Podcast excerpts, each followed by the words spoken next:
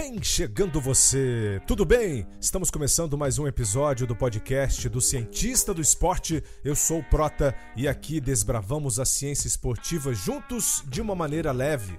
Você encontra o Cientista do Esporte em vários aplicativos de podcasts como Apple, Google, Castbox e por aí vai.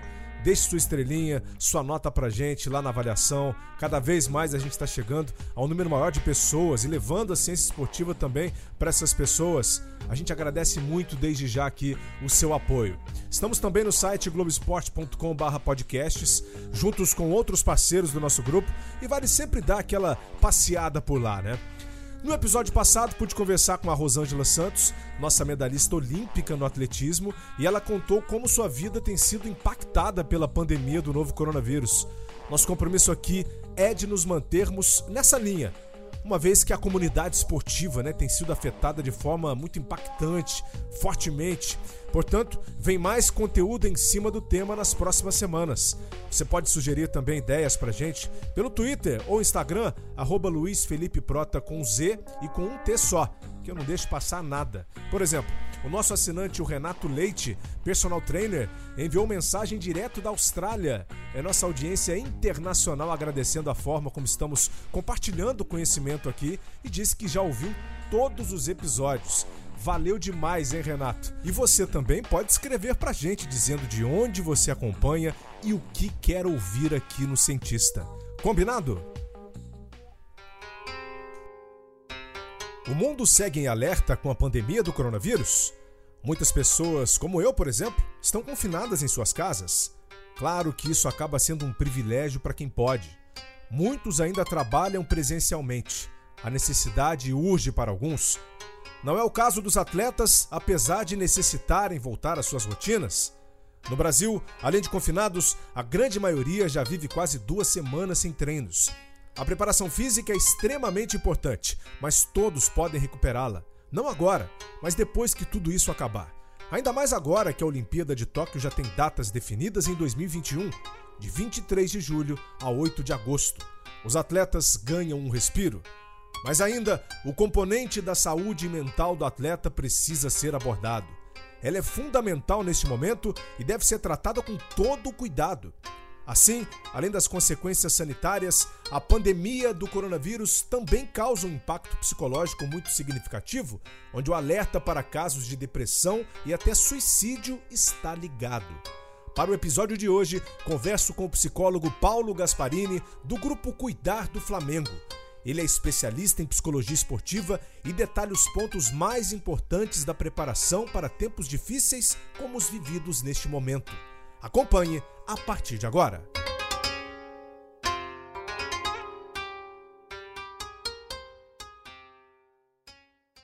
Estou na linha com o psicólogo Paulo Gasparini, do Cuidar, do Clube de Regatas Flamengo, que já esteve aqui conosco também conversando sobre depressão no esporte e ele vem num momento super oportuno. Afinal, o confinamento, essa interrupção de planos de milhares de atletas ao redor do mundo, como isso pode impactar no mental desses atletas a curto e longo prazo. A gente tem muitas variáveis, né, que a gente vai tentar trazer aqui também para o nosso papo, sem esquecer também de todo esse ambiente ameaçador à vida do indivíduo, que faz com que ele fique ainda mais fechado, mais preocupado. Primeiro de tudo, Paulo, Seja bem-vindo mais uma vez ao Cientista do Esporte. Satisfação imensa te ter aqui. Como é que você está? Tudo bem? Boa tarde, Prota. Boa tarde a todos os ouvintes.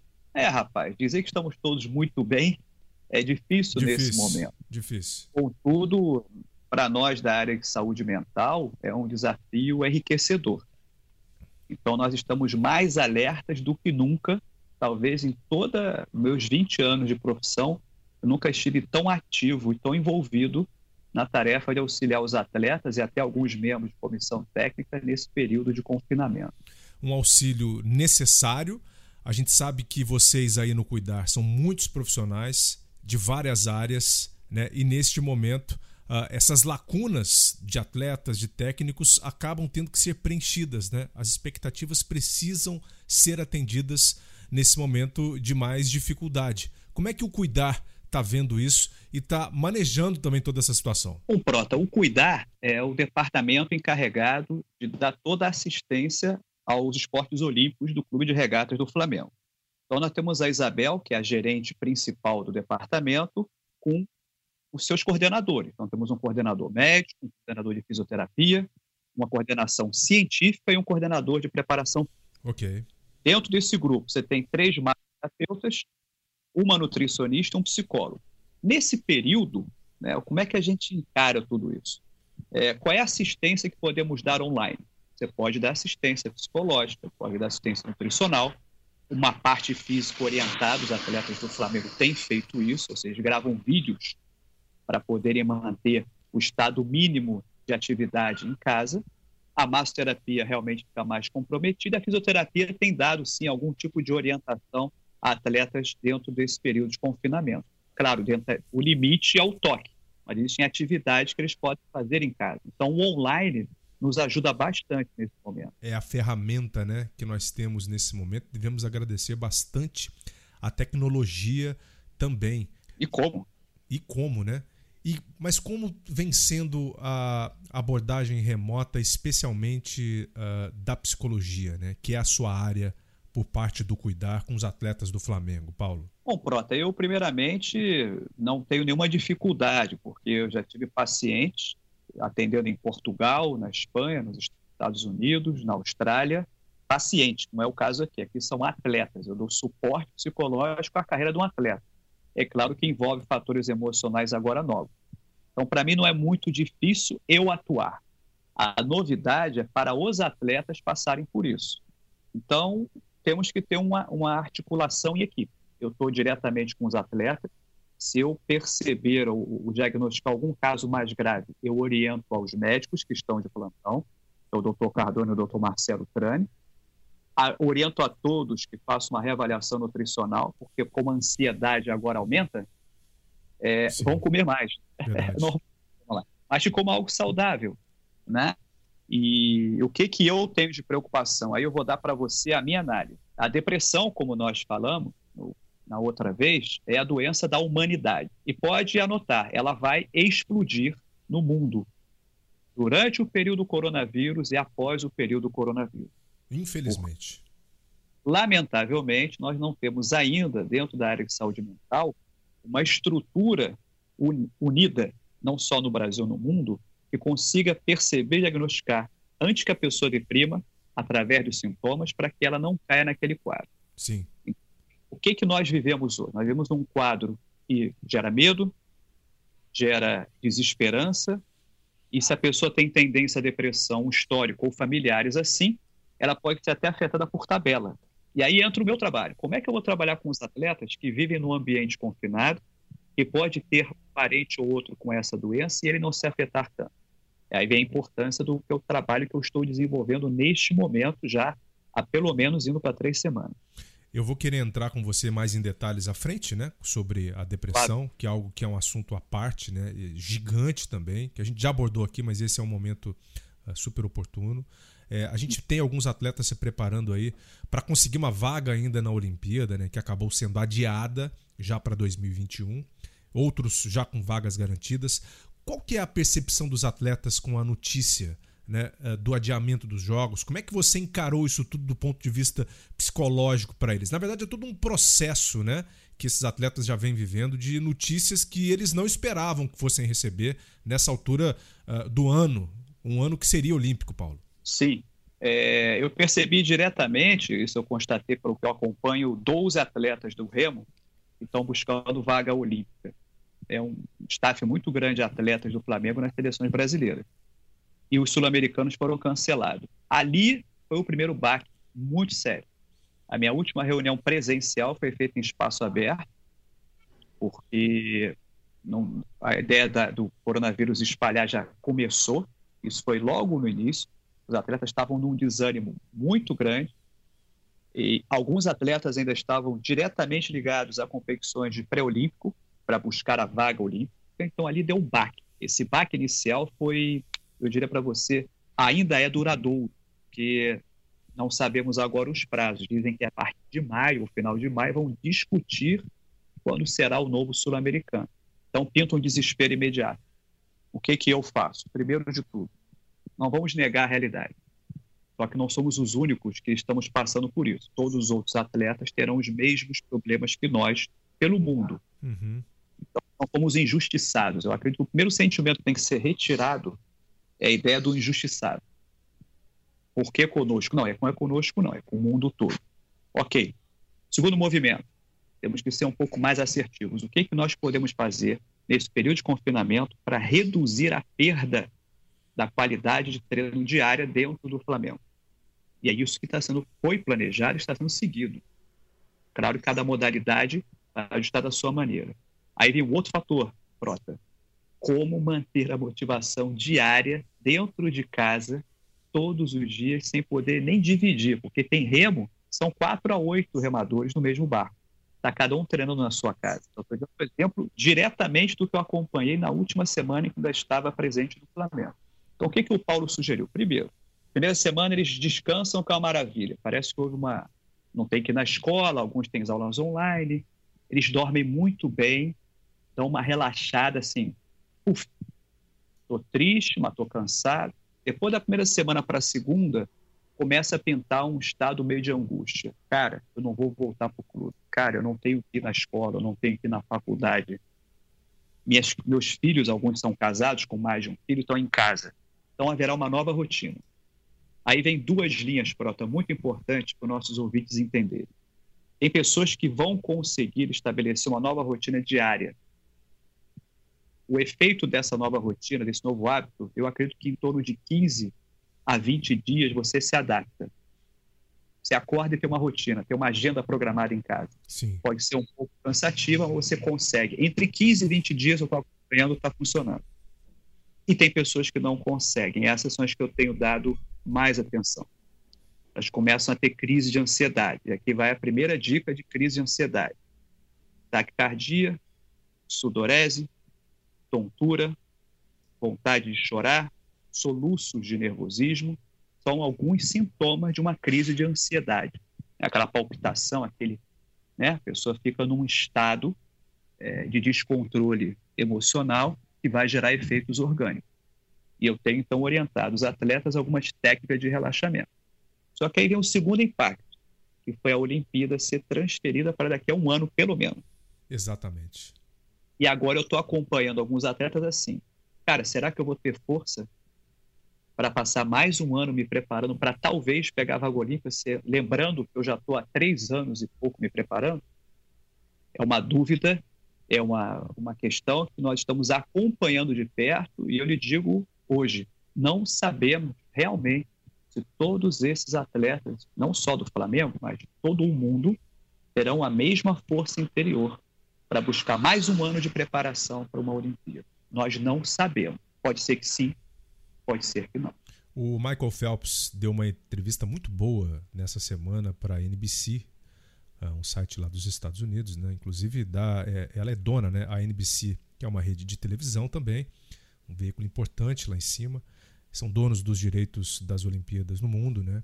É, e ele declarou a sua preocupação com os atletas. Ele que tem depressão, né? Ele trata ainda, ele tem vários, várias crises, né? Vários momentos ao longo da vida dele e ele reconhece que aquilo é, faz faz dele quem ele é. Ele aprendeu a conviver com isso, a trabalhar isso dentro dele.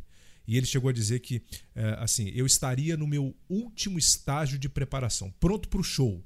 São quatro uhum. anos de preparação ao longo desse tempo.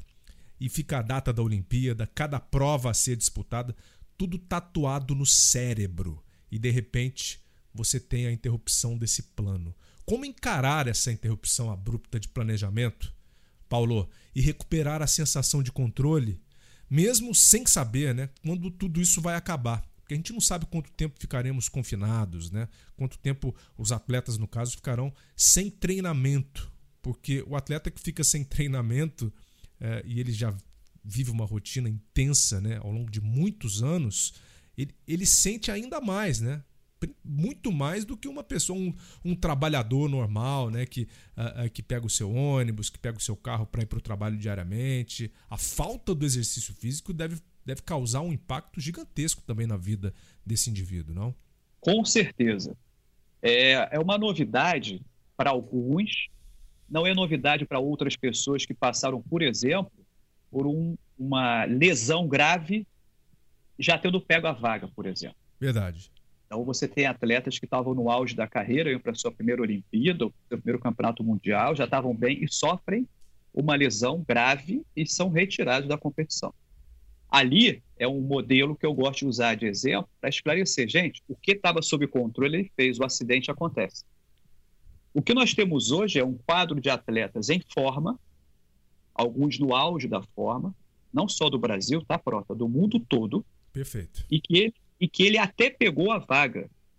Esse daí, ele não está tão preocupado como os que não pegaram a vaga ainda. Entendeu? São dois casos bem diferentes. O cara que pegou a vaga, ele sabe que tem um ano, se ele voltar e sair de casa para a, a rotina diária dele, ele recupera a forma. O outro ainda ia buscar a vaga. Esse está num nível de ansiedade em casa incalculável. Como é que eu, psicólogo, vou trabalhar esses atletas que tenho trabalhado, tá? Por exemplo, atleta de judô, que o Flamengo tem, que iam para competições não, não foram. A Sara Menezes, que é uma atleta do Flamengo, tinham duas competições na Europa que ela ainda estava buscando, ela é número 3 na disputa para a vaga, foram canceladas. Muito bem lembrado. Agora vão ter outras duas possivelmente, então o sonho dela não acabou totalmente. Eu estive recentemente conversando com ela, então a, deu uma luz no fim do túnel. Então o caso dela é exatamente o oposto do que estava acontecendo, ela ainda vai ter mais tempo para se preparar, claro que as outras duas também. Então nós temos que saber diferenciar qual é o quadro e qual é a abordagem. Porque o atleta tem uma energia. Imagina as crianças da ginástica que eu acompanho no Flamengo. Eu faço relaxamento toda semana com elas elas estão usando o relaxamento em casa, possivelmente. Estão se virando em atividades em casa. Ainda mais criança, com 11, 12 anos, aquela energia né, incontrolável, e os pais vão ter que dar uma rotina para a criança que nem está indo à escola. Então, nós temos que sentar, sim, Prota, e orientar a todas essas pessoas como construir uma nova rotina com alguma atividade física específica do esporte e uma outra de lazer. E não nos esqueçamos, nós estamos confinados sem o lazer. O máximo que o cidadão vai ver vai ser um filme, vai tentar fazer né, algum tipo de exercício que o técnico ou o preparador físico passou uh, em casa, mas o contato mesmo pessoal diminui okay. muito, né? A, a, convivência com outras pessoas. Isso que você me falou da gente diferenciar né, o atleta que já ganhou a vaga do atleta que ainda está em busca da vaga é algo muito interessante, porque nessa entrevista do Phelps, e eu vou pautar bastante é, o que o Phelps falou, porque ele é uma grande referência, certo? E ele está de fora, claro. ele está olhando uh, tudo o que está acontecendo com extrema preocupação. E ele disse assim: é, é, se você me perguntasse em diferentes épocas da minha vida, né? Se isso acontecesse, se os jogos fossem adiados, por exemplo, de 2012 para 2013, provavelmente eu não teria ido. Eu iria desistir, que foi o pior momento dele, né? 2012 ele não foi bem. Ele já estava uhum. iniciando esse quadro de depressão, enfim, ele já não estava legal. Se fosse em 2008, ele conseguiria arrumar mais forças para se sentir melhor, porque ele até disse que tinha se machucado seis meses antes, tinha quebrado o punho, então ele estava se sentindo um pouco inseguro, mas ele conseguiu oito medalhas de ouro em Pequim, né? Olha só. E em 2016, depois de passar por, por, né, por essa profunda depressão, ele disse que ele estava no processo de reescalar a montanha e que se tivesse mais um ano, ele iria facilmente, porque ele estava tão determinado a vencer aquela fase ruim que ele tinha passado, a provar né, para ele mesmo que uh, o Michael Phelps de verdade ainda estava vivo, que ele conseguiria passar. Então, eu acho que cada atleta tem que tem que se colocar nessa situação também, né, Paulo? Se perguntar o que eu quero para agora, qual é o meu objetivo e onde eu quero estar daqui um ano. Sim, sim. A mente do atleta, é, eu trabalhei em seleções brasileiras e nós trabalhávamos a longo prazo. Projeto de preparar uma dupla de praia, por exemplo, onde eu fui psicólogo responsável pelo acompanhamento de todo o projeto de voleibol de base do Brasil, masculino, feminino. Você trabalhou, o projeto durou três anos. Então, o primeiro ano foi o marco zero. Não tinha nenhum filme, não tinha absolutamente nada. E entramos nos campeonatos no escuro e, claro, fizemos os estudos, as filmagens para o ano 2. Então, a dupla do ano 2 era preparada para o Mundial do ano 3. Uhum. Então você prepara uma dupla para chegar num nível mundial durante um ano, um ano e pouco, no Mundial de base. Tanto é que esse projeto foi tão bem feito, que das quatro atletas que estão indo agora para a Olimpíada, que é a Agatha e a Duda, Ana Patrícia e a Rebeca, saíram, tirando a Agatha, desse projeto de base. Que legal. Então, que era a longo prazo, era preparar e construir atletas que tivessem no nível para pegar a vaga olímpica 2020. E pegaram. Então, imagina esses atletas estão desde 2014 disputando campeonatos mundiais de base, sul-americanos, pan-americano, mundiais agora do nível internacional, já adultas, pegam a vaga olímpica e dizem: olha, espera mais um ano. Eu não sei o impacto que tem nelas, eu não estou na seleção brasileira nesse momento. Agora, para essas atletas que estão há seis anos buscando isso, qual seria o impacto? Não sei. É uma pergunta que seria feita não só para elas, mas para outros atletas que estão nesse período. E aí você se coloca na seguinte condição: qual é a força mental que eu tenho que ter? Ela nasce da onde? Aí vem a outra questão muito séria do ser humano. Nas adversidades, na maior dificuldade, no maior desconforto, eu sou testado. Não vai ser tranquilo em casa, no conforto, que eu vou me mexer. Agora, quando eu sou desafiado, quando eu sou provocado no bom sentido, se eu realmente tenho um propósito na minha mente, eu vou buscar uma solução. E é isso que faz os atletas serem campeões olímpicos ou mundiais. Não vai ser um atleta comum, não é um atleta que a gente chama de nível médio. Ele é um bom atleta, mas para chegar lá ele tem que fazer algo a mais. E o Michael Phelps, todo mundo tem acesso aos vídeos dele, ele passou seis anos treinando todos os dias. Quantos seres humanos fizeram isso? Exatamente. Exatamente, Paulo. Então, o currículo dele é um currículo. Ele falou: eu treinei 52 semanas a mais que todos os nadadores do mundo por ano. Eu queria ser o melhor Michael Phelps que existiu. Claro, sacrificou questões pessoais e sociais por uma carreira que deu resultado. Uma das contas que ele pagou foi ter entrado em depressão, que é um caso comum da humanidade, só que precisa ser cuidado, porque pode chegar no nível pior, que é o nível do suicídio. Muito bem lembrado pelo Paulo.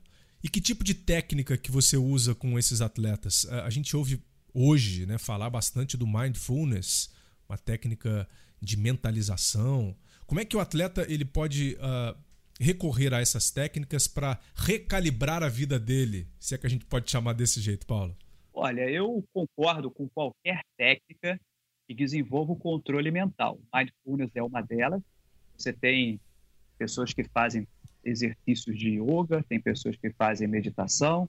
Eu, como psicólogo e também formado em outros cursos, eu tenho curso de hipnose, técnicas de relaxamento eu aplico com os atletas que eu venho trabalhando.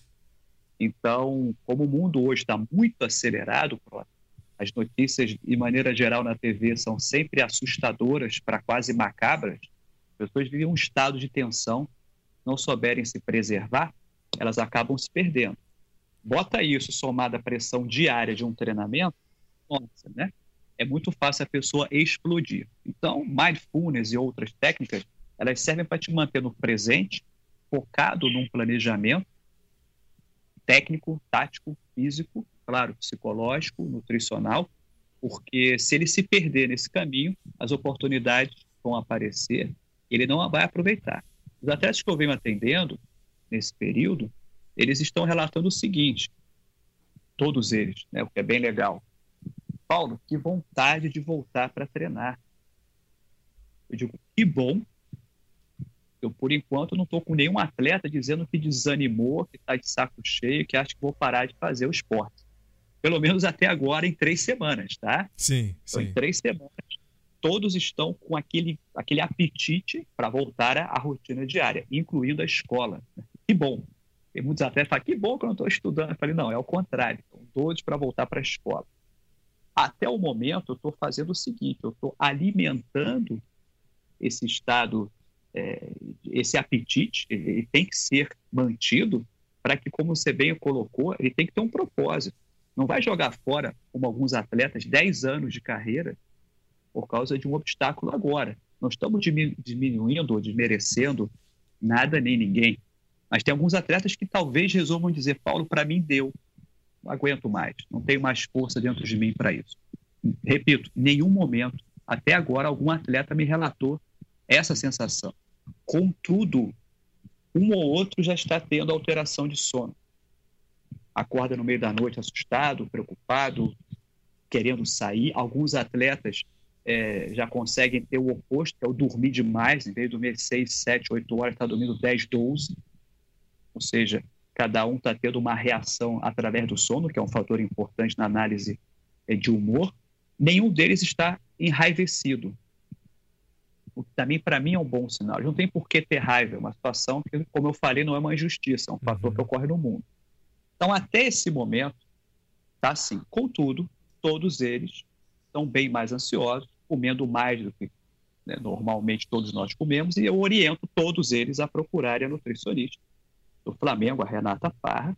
Então, eles têm contato com a secretária do clube, com a Luana e com a Luísa, que são as da área administrativa, e elas fazem os agendamentos normalmente, que a gente preenche através de um programa chamado Medit. Então, todos nós estamos nesse acompanhamento. Como é que isso fica para frente? Eu não sei, Prota. Eu sei que as técnicas de meditação, de mindfulness e de relaxamento, elas ajudam a desacelerar as pessoas em casa. Muito legal. Porque o organismo vai entrar no novo ritmo de trabalho. É o famoso e bom, né? É, vamos viver um dia de cada vez. Só que não é simples, né? Quando você está numa situação como essa. Como é que você aperta esses botõezinhos, né?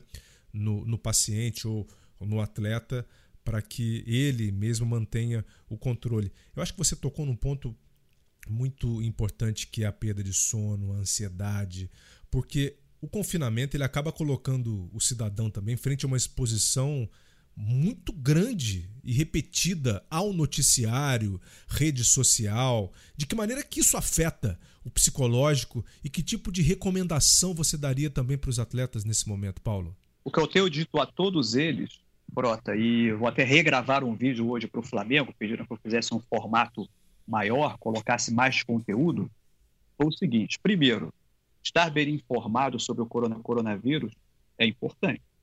Agora, passar o dia inteiro assistindo a isso, completamente contra para o 100. Não vai te ajudar absolutamente nada. Esse é um ponto importante. Segundo item que eu venho desenvolvendo com todos eles, não confundam confinamento com isolamento. O isolamento se define quando você está sem contato com um meio externo de alguma maneira. Nós, graças à tecnologia, estamos confinados, mas estamos integrados. A tecnologia me permite usar a câmera do WhatsApp, ou Skype, ou até os WhatsApps normais que todo mundo tem. Eu tenho insistido muito que os atletas mantenham contato com outros colegas de profissão, ou seja, trocarem mensagem, estudarem os esportes, continuarem estudando os adversários que também devem estar passando pela mesma situação que eles ou seja, não sair de todo do envolvimento intelectual, que é o que dá para fazer agora, e não deixar a afetividade ficar é, limitada por causa do físico. Então, estamos aqui, eu e você, conversando, estamos interagindo, não é físico, mas é afetivo. E outros têm que fazer igual. Então, eu orientei muito. Fale com pai, com mãe, com parente, com amigo e com amiga. Reata as relações, mantenha esse contato os idosos sofrem muito isolamento. Na verdade, é um confinamento, mas não é um isolamento, então nós temos que dar essa atenção. E aí, Prof, é onde eu tenho firmado muito meu discurso. Se eu expressar meus bons sentimentos diariamente por essas pessoas, não há espaço para eu deprimir. Não há espaço para eu desanimar. Não há espaço para eu pensar o pior. Porque eu estou me conectando com o meu trabalho, com o meu estudo e com as pessoas por quem eu tenho um bom sentimento. Isso vai criando uma rotina diária saudável. É uma nova agenda. Perfeito. Aqui em casa, por exemplo, eu assim, eu senti que, no, que nos primeiros dias também, em contato com muita notícia, rede social, a gente fica muito estado de alerta, né? E você realmente, quando você deita para dormir, você não consegue é, relaxar.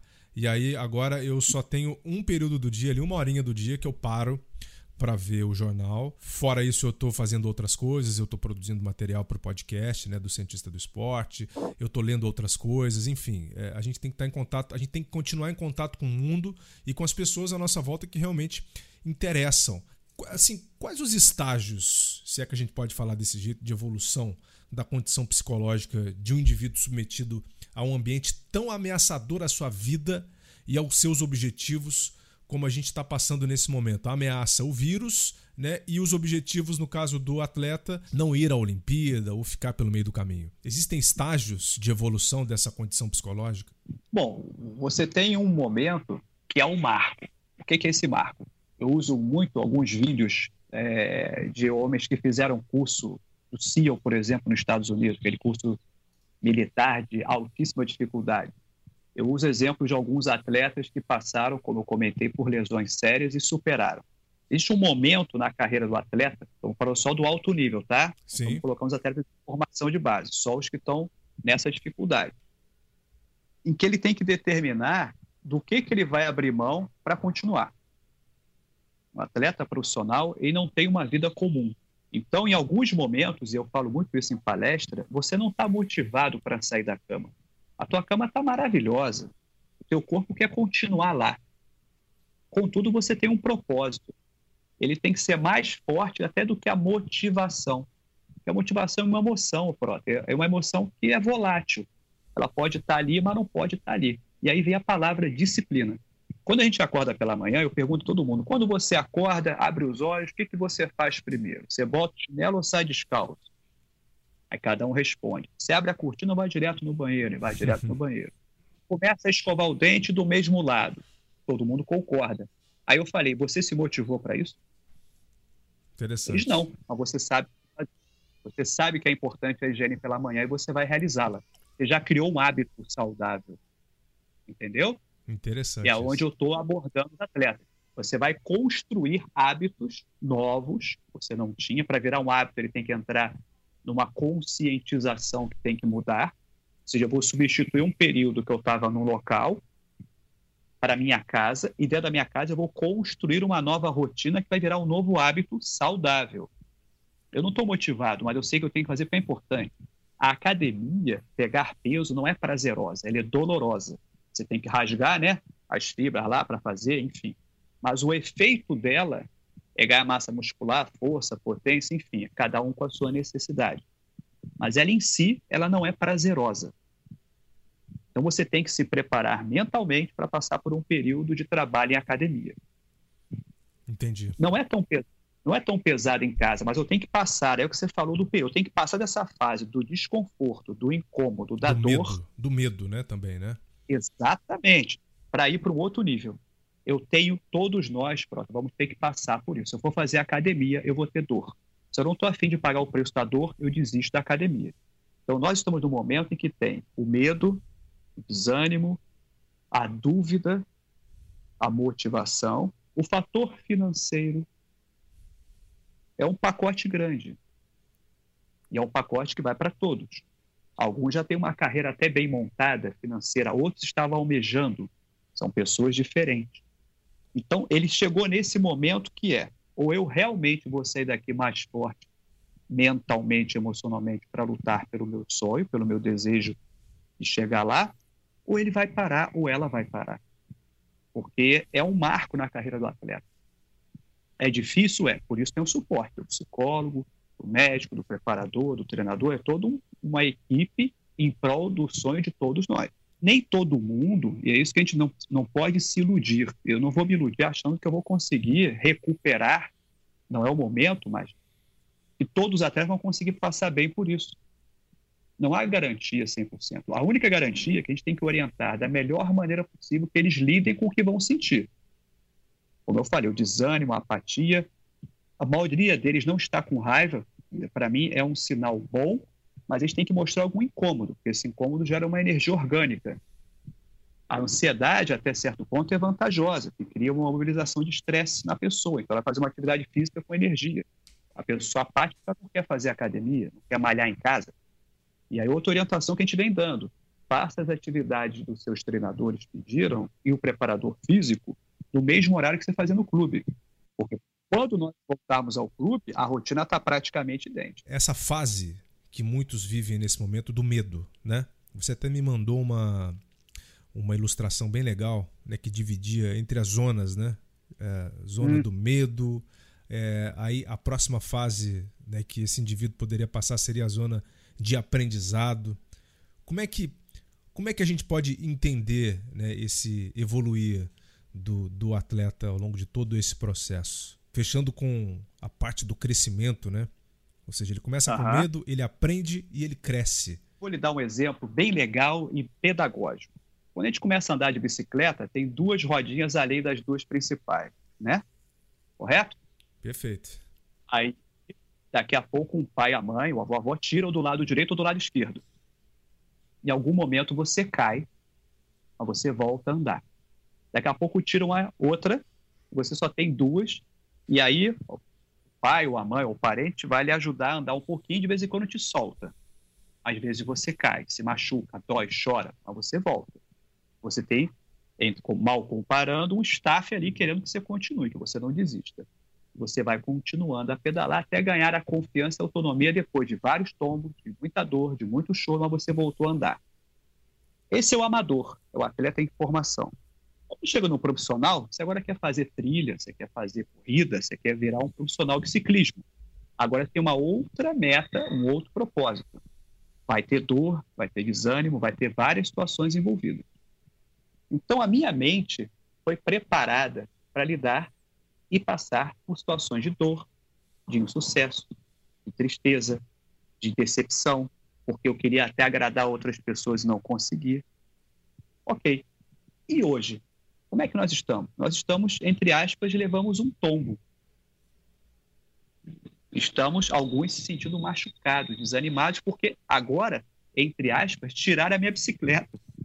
É isso aí. Exatamente. E aí eu vou dizer o quê? Que eu não quero mais pedalar? Eu tô doido para voltar a pedalar. Então essa, eu estou falando de uma maneira bem pedagógica e figurativa, porque eu não vou abrir mão do meu sonho. Só que algumas pessoas, Prota, talvez não tenham tido o mesmo prazer que nós tivemos. Talvez elas desistam. Eu não sei. Como digo e repito, nesse momento, nenhum atleta que eu estou acompanhando desanimou. Pelo contrário, o apetite está enorme para voltar ao clube.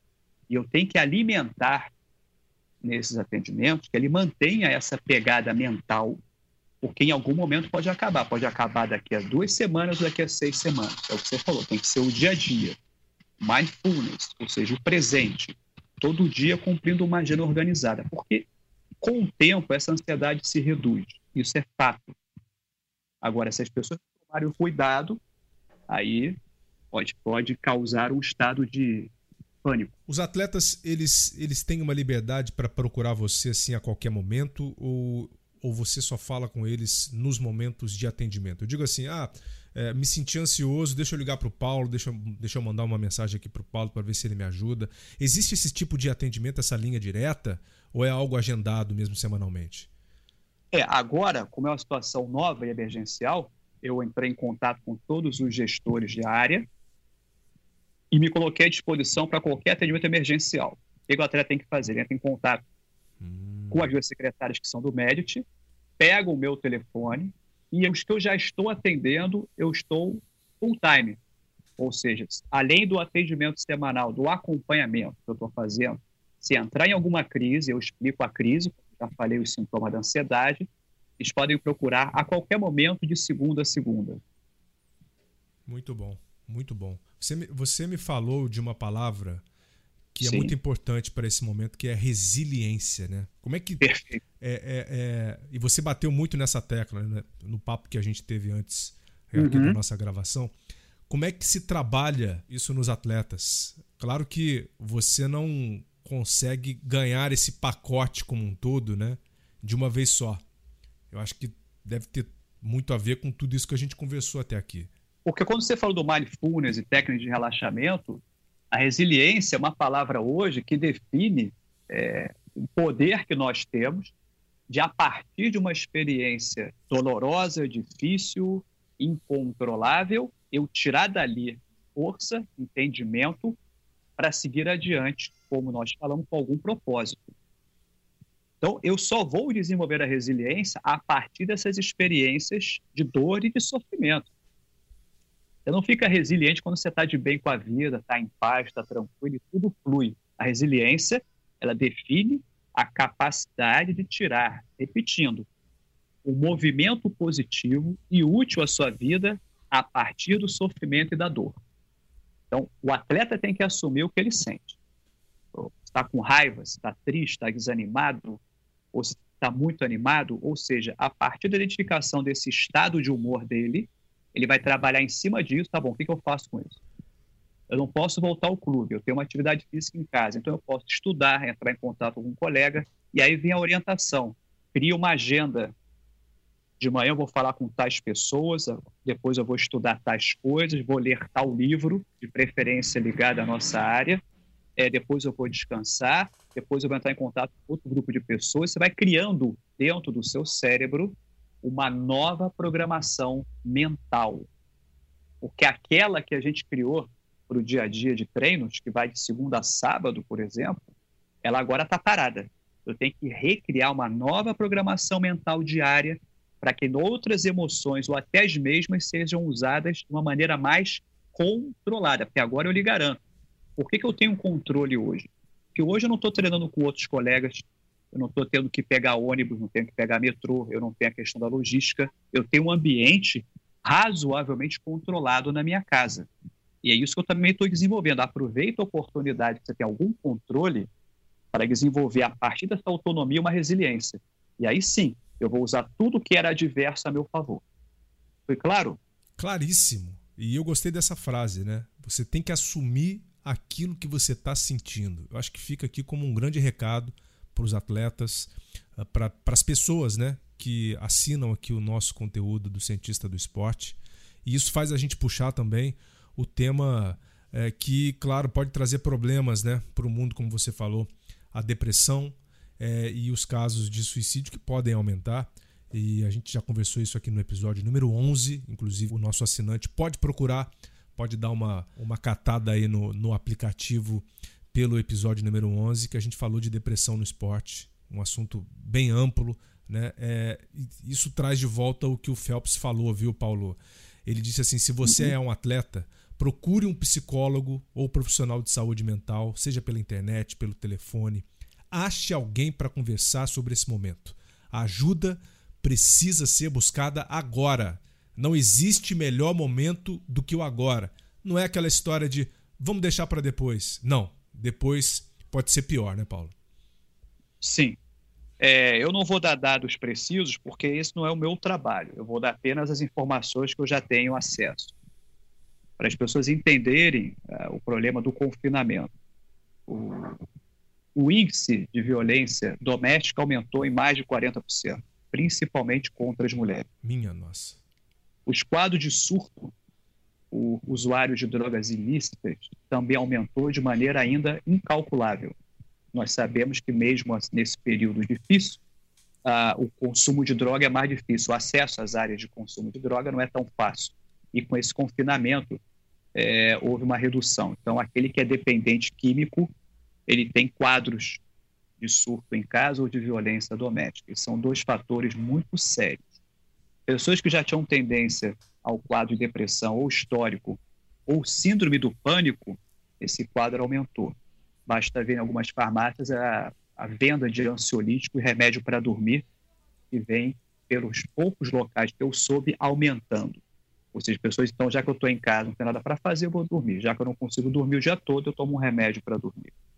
Ou estou com crise de ansiedade. Então, os próprios médicos estão tendo essa, essa, esse acompanhamento. E eu, como psicólogo, não só o psicólogo do esporte, mas nós no Brasil temos também psiquiatras do esporte, é uma área que vai crescer no Brasil, você pode acompanhar, é, porque nós da psicologia ainda não podemos receitar remédio, é uma discussão do Conselho Federal. Peraí, o diagnóstico de ansiedade, depressão, síndrome do pânico, e não posso indicar o remédio para o paciente, e quem trata somos nós também, então, isso é uma outra discussão. Então, quando ocorre isso, eu indico para um psiquiatra ou para um neurologista para que eles possam receitar o remédio.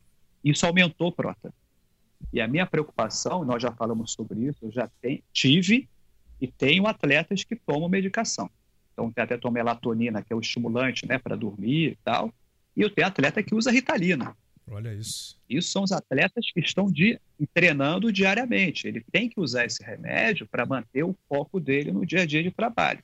E eu já tive atletas em depressão que desistiram do esporte sem estar em competição. Dois desses casos que eu atendi, não posso dar nomes por questões de ética, foram pós-operados, deprimiram depois da cirurgia. Eram atletas que estavam muito bem e após uma cirurgia, a recuperação, o tempo da recuperação não foi satisfatório, o atleta perdeu competições, entrou no quadro de depressão, entrou na medicação e desistiu do esporte. Parou a carreira. Mais de um atleta que eu já atendi nessas condições. Então eu também tenho que ser humilde e reconhecer nós o nosso limite. Até que ponto eu consigo persuadir e orientar um atleta de que ele tem as ferramentas mentais e emocionais e até onde vai o limite do outro ser humano. Isso aqui não é livro de autoajuda, não estamos tratando de livro de autoajuda. Isso é muito legal, mas é água com açúcar. A realidade das emoções, ela vem de uma hora para outra e tem que lidar com ela na hora. E se não der conta sozinho, obrigado, Michael Phelps, procure um profissional de saúde mental antes que você faça uma bobagem com a sua vida ou com alguém próximo de você. E o esporte tem muita gente com depressão, que não é falado como deveria.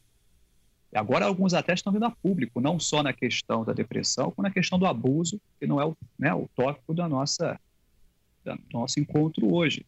Mas as pessoas viram a público falar sobre isso, melhora, porque tem alguns que se sentem com vergonha.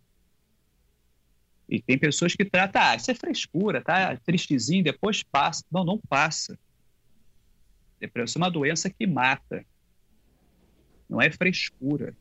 Não é desculpa esfarrapada nem muleta para não treinar. A pessoa está realmente com uma doença que tem que ter tratamento sério e profissional. Senão você destrói a vida de uma família e fica um marco negativo para o clube ou para a seleção brasileira. É isso que eu gostaria de deixar o alerta para as pessoas. Não tenha vergonha de pedir ajuda. A vida é ajuda mútua, Próton. Todo mundo ajuda todo mundo. Muito bom, Paulo. Muito bom te ter aqui, viu, Paulo? Muito bom mesmo, viu? Fica esse recado, esse alerta, então, alerta vermelho. Estamos apenas no começo é, de uma fase que pode ser longa, que pode durar mais do que muitas pessoas esperam.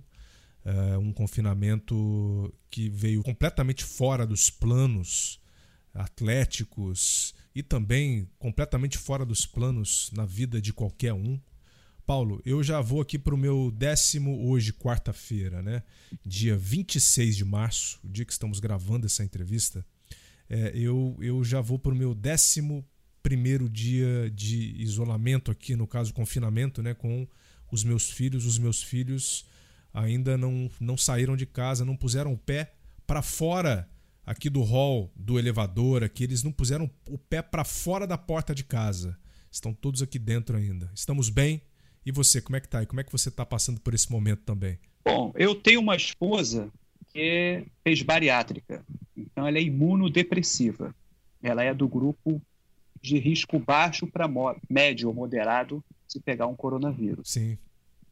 Meus pais, meu pai hoje está bem doente, já está até com outro câncer agora, e minha mãe saiu de dois anos de tratamento de leucemia. Seu pai mora com você também? Não, não. Moro eu e minha esposa, meus pais moram até aqui perto. E os pais dela também moram próximos. O pai dela é diabético, também não pode correr risco nenhum. Então, o que acontece? Eu acabo me expondo, porque eu tenho que comprar coisas na rua para eles, alguns locais não entregam certas coisas, e eu tenho que pagar conta para meus pais. Então, eu vou lá na casa do meu pai, com todos os cuidados possíveis, e vou à rua fazer os pagamentos que ele precisa, porque ele ainda não usa tão bem a tecnologia. Ainda, eu espero que ele consiga resolver isso logo para poder não correr esse risco. É eu que tive que fazer isso por necessidade, então, durante esse período, vou para a terceira semana, eu saí de casa para resolver coisas na rua cinco vezes. Três para resolver coisas para meus pais e, du três, é, e duas para comprar coisa para casa. Arroz, feijão, macarrão, assim, o básico para sobreviver. Aqui onde eu moro, no bairro Peixoto, tem uma feira que foi realizada ontem. Você não tinha nem um quinto das coisas que precisa. Então, fui comprar lá o básico, cenoura, beterraba, um abacaxi, um peixe para fazer em casa. Minha mulher não sai de casa há algum tempo. Então, quando eu chego em casa, vem toda a higiene possível. Colocar o calçado lá de fora, a roupa vai direto para a máquina de lavar, eu faço toda a higienização, apenas para manter o mínimo em casa. Ou seja, não tem luxo. Comprei aquele saco de mate né, para você fazer, que dá 20 litros, dura duas, três semanas. Comprei dois, eu tenho seis semanas de mate. É, não vou, eu me viro. Pelo menos o mate. O mate está garantido. O mate eu tenho. E E aí é o seguinte, nós temos que simplificar o dia a dia, e aí eu estou, claro, reestudando, eu estou mantendo um contato com pessoas que eu sei que hoje estão sozinhas, eu tenho amigos e amigas que já é, vivendo uma separação, ah, já tem gente viúva, entendeu? E essas pessoas eu estou dando suporte a elas também por amizade mesmo. Então boto na câmera, pergunto como é que tá, porque também é bom para mim. Claro, é um momento, né, Paulo, que, que a gente vai precisar olhar muito para o próximo, né? Todas essas medidas que a gente vem tomando é, de precaução, de cuidado, é também para resguardar o próximo.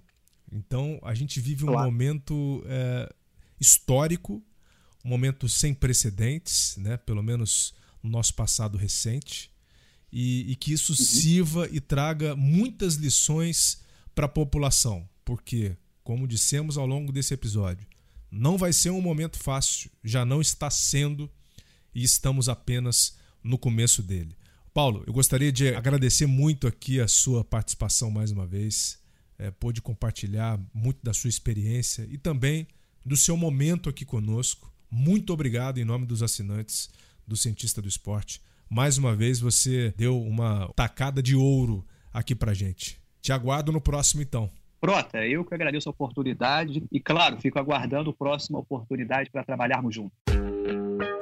Muito obrigado ao Paulo Gasparini e também ao Clube de Regatas do Flamengo por ter cedido aqui o seu profissional pra gente. Espero que este episódio tenha contribuído de alguma maneira para você assinante, atleta ou não.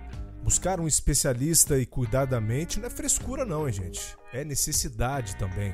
Se você gostou do que ouviu, compartilhe com amigos. Muitos podem estar precisando de uma orientação. Obrigado pela audiência mais uma vez e até terça que vem. E nunca essa frase de desfecho do programa ganhou tanta importância como agora. Vida longa aos cientistas.